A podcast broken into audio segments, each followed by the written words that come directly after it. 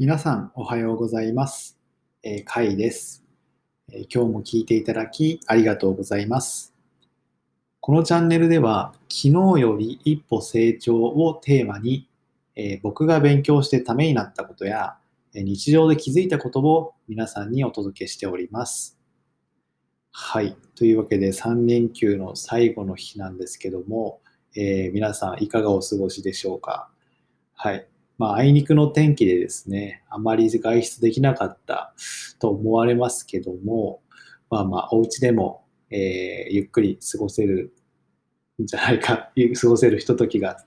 えーあったんじゃないかなと思いますので、はい。まあ、明日もお仕事という方は、えーぜひ今日ですね、しっかり休んで頑張っていきましょう。はい。というわけで、えー本日はですね、一瞬で人の心をつかむキャッチコピーとはというテーマでお話ししたいと思います。えー皆さんはキャッチコピーっていう言葉を、えーご存知でしょうか？まあ、あの、調べると、あの人の注意を引く宣伝文句っていうふうに書かれてるんですけども、まあ、要はですね、短い言葉で要点を伝えて、物語を想像させて、感動に導いて心をつかむっていう、まあ、手法ですね。はい。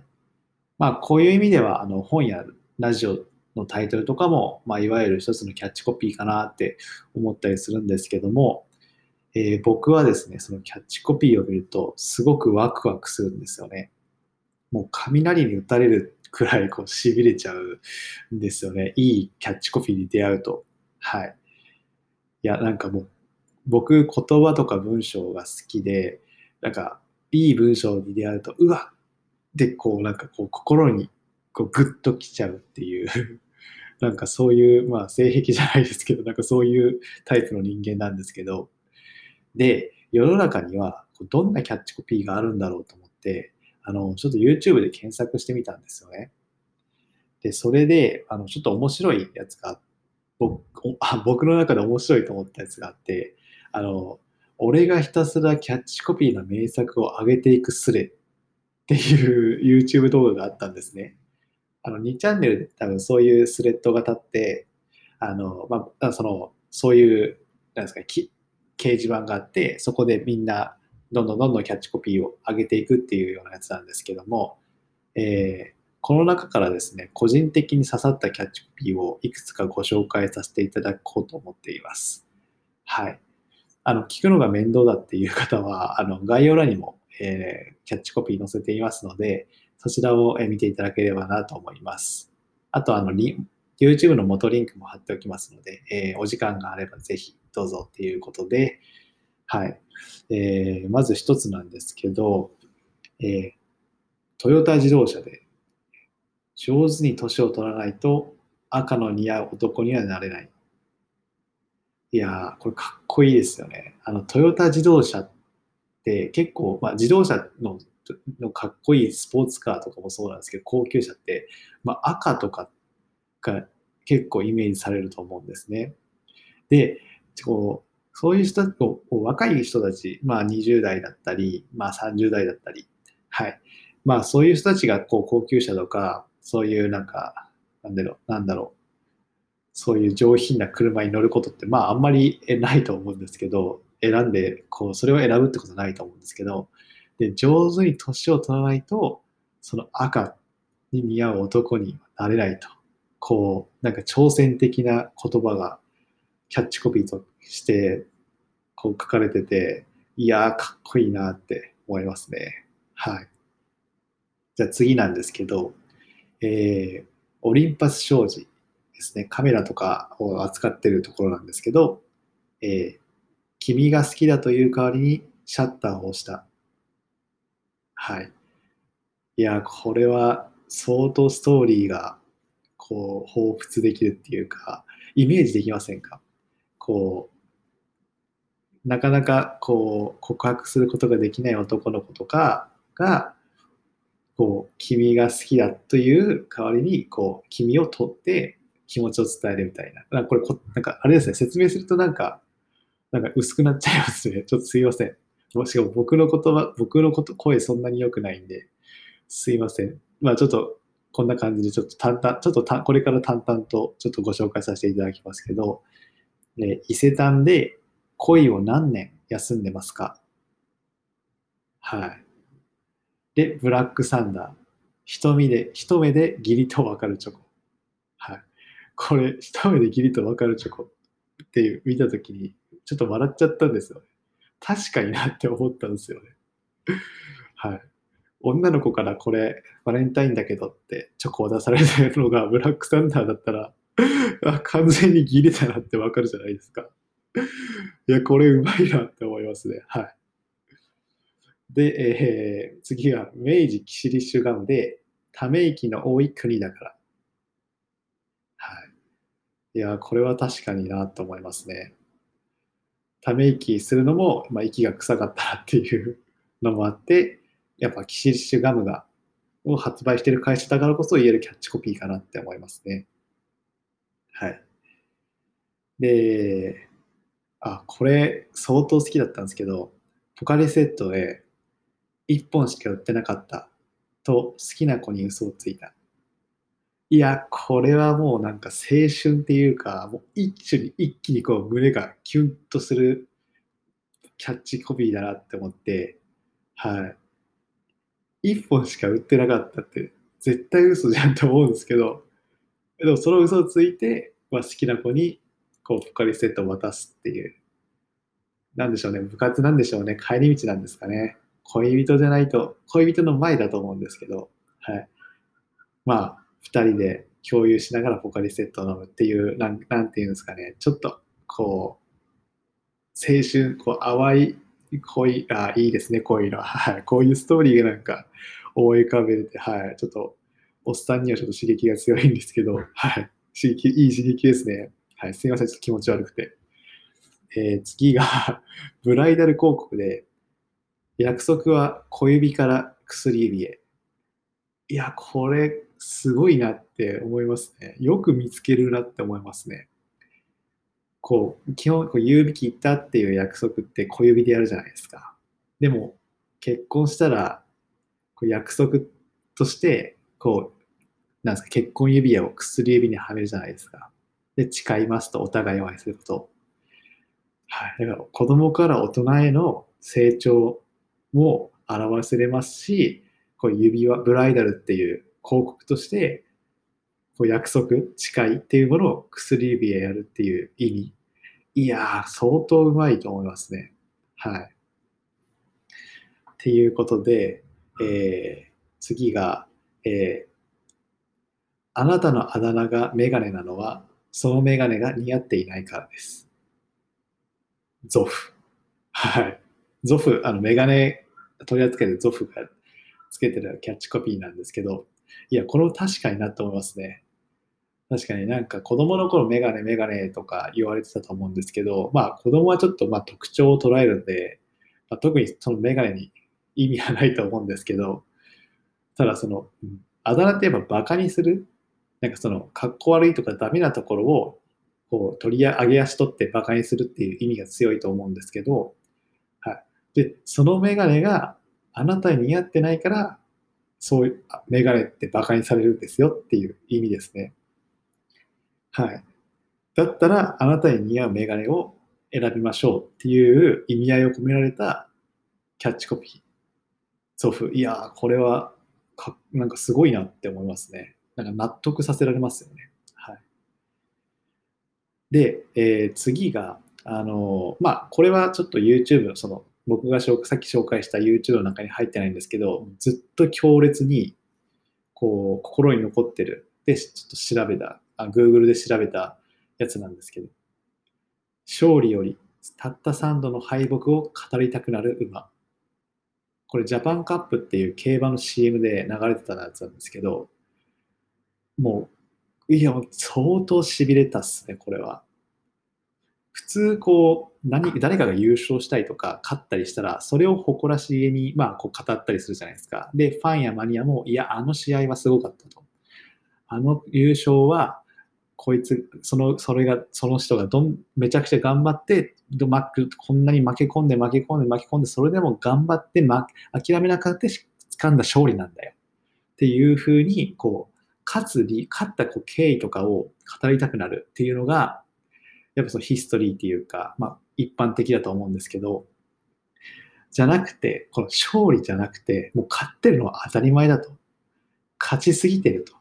もう勝つのが当たり前、優勝するのが当たり前、1位なのが当たり前。でもそんな馬でも3回負けたことがある。それはなぜか。それは騎手が悪、騎手の調子が悪かったとか、その馬のコンディションが悪くなったとか、いろんな推測ができる。で、そのいっぱいある勝利の中でたった3回負けたことがある。この3回はなぜかっていう敗北を語りな語りたくなる。マニア同士で、いや、あれはこうだったからとか。だからもう勝ちが、勝利っていうのがもう定着してるんですよね。その馬は。はい。だからその馬、なんけ、名前な、ちょっと名前、ちょっと、あ、控えとけばよかったんですけど、ジンジンバブエか、ジンバブエじゃないですね。なんかそんな感じの馬なんですけど、えぜひ気になる方はちょっとグググっていただきたいんですけど、たった3度の敗北を語りたくなる。3回しか負けてないんですよね。っていうほど圧倒的に強い、強かったっていうのをこう裏付ける。はい。っていうのがこのキャッチコピー。いや、この、こうつわもの強者っていう、つわものや強者っていうのを、この敗北っていうものからこう印象づけるうん、これは相当かっこいいじゃないかなと思います。はい。まあ、はい、こんな感じでですね、はい、ちょっと、あの、今ちょっとすみません、熱くなっちゃって、えー、一通りですね、えー、ご紹介させていただきました。他にもですね、まあ、いろいろいっぱいあって、いや、たくさんいっぱいいいのあってご紹介したいんですけども、それもめちゃくちゃ長くなるんで、はい。まあ、ちょっと別、別でライブとかやっても面白いかなと今思ったんで、ちょっと別で やりたいと思うんですけど、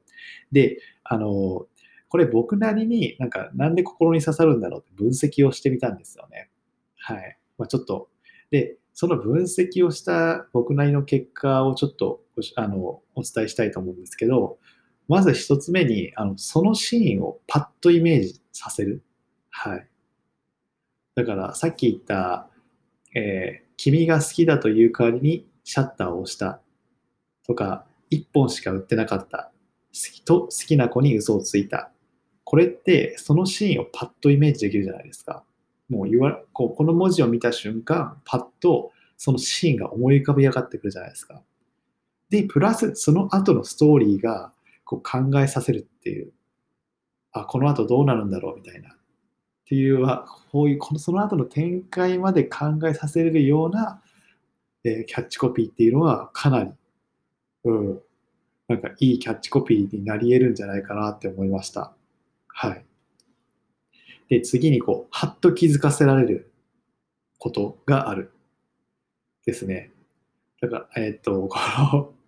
あのな、納得というか、こう、うまい一歩っていうか、はい。例えばあの一目でキリと分かるチョコなんて確かにっていう納得はっと気づかされるじゃないですか。はい、あとはその約束は小指から薬指へっていうのもうわ確かにそうだとかうわうまいなっていうふうに思わせる。はい、こういうものは、うん、やっぱいいキャッチコピーになり得るなってなんか思いました。あとはあの商品ややっぱ業種とマッチしてないとやっぱ意味がないなって思ったりはしますね。はい。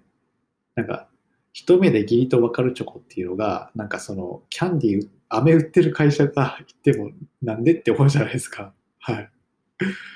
まあそんな感じで、まあまあいろいろとやっぱり、その、いい言葉あるけども、なんでその会社が言ってんのとか、うん、その会社がいいこと言ってるけど、な、うん、っていうところもやっぱあるじゃないですか。うん、だそういうところも、何ですかね、マッチ感、ミステイクっていうのは結構重要だなと。その業種や商品だからこそ、そこれ言えるっていうか、はい、そういうのが強みだなって思ったりするので、今ご紹介したものは、うん、なんかそこら辺がすごい合ってる、マッチしてるなと思いました。はい。あと言葉の組み合わせが斬新っていうのもありますね。えっと、そうですね。あのささらっとご紹介したんですけど、恋を何年休んでますかっていう、あの伊勢伊勢丹の、えー、キャッチコピーは、こう、恋を何年していないですかとか、恋を何年こう、あなたの恋は何年前ですかとかいうふうなのはまあ普通なんですけど、休んでますかっていう。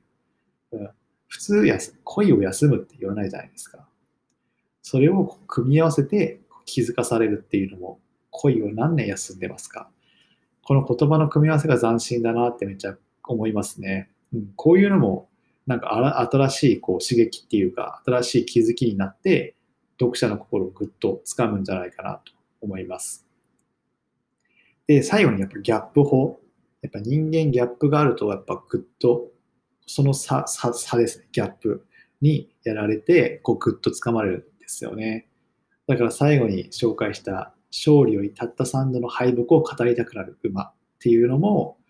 勝ちと負けっていうのをこううまく使ったギャップ法じゃないかなと思って、うんギャップっていうのを入れると、やっぱより一層グッとなんかこう引きつけられるなと思いました。はい。まあまあまあ、こんな感じでちょっと分析をしてみました。はい。で、まあ、あの、基本は今、文章で、文章や言葉でお伝えしたんですけど、はい。基本はこう、画像付きとか、はい。なんかこう、写真付きでポスターになってると思うので、まあ、そうするとよりですね、インパクトも強くなって、うん、よりこう、読者とか見ている人にインパクトを与えやすくなる、うん、メッセージを伝えやすくなるっていうのもあって、うん、やっぱキャッチコピーってすごいなと、うん、思いました。はい。こんなキャッチコピーですね。つか自分もですね、生み出せたらいいなって思いますね。はい。いやかっこいいです。はい。で、やっぱ僕たちがこう生活してる身近なところに、やっぱ気づけばいくいくつものですね、キャッチコピーだったり、あの文字や言葉っていうのが溢れてるので、例えば新聞のチラシだったり、こう、道沿いのお店の看板、まあ、SNS の広告なんてやっぱいっぱいそういうキャッチコピーとかいう技も使われてるので、はい。そういうなんか言葉、文字、キャッチコピーっていうのを意識すると、また違った見え方ができてですね、ちょっと日常が面白くなるかもしれないので、えー、ぜひおすすめです。はい。ちょっと長々とお話しさせていただきました。すいません。ちょっとなんか好きな分野なもんで熱くなっちゃいましたけども。はい。ちょっとライブするのも面白いかもしれないので、ちょっと機会があればライブさせていただきます。えー、というわけで本日は一瞬で人の心をつかむキャッチコピーとはというテーマをお話ししました。本日の内容が何か一つでも聞いていただいた皆さんの学びになったなら幸いです。それでは最後までご視聴いただきありがとうございました。今日も昨日より一歩成長した一日をお過ごしください。お相手はカイでした。それではまた。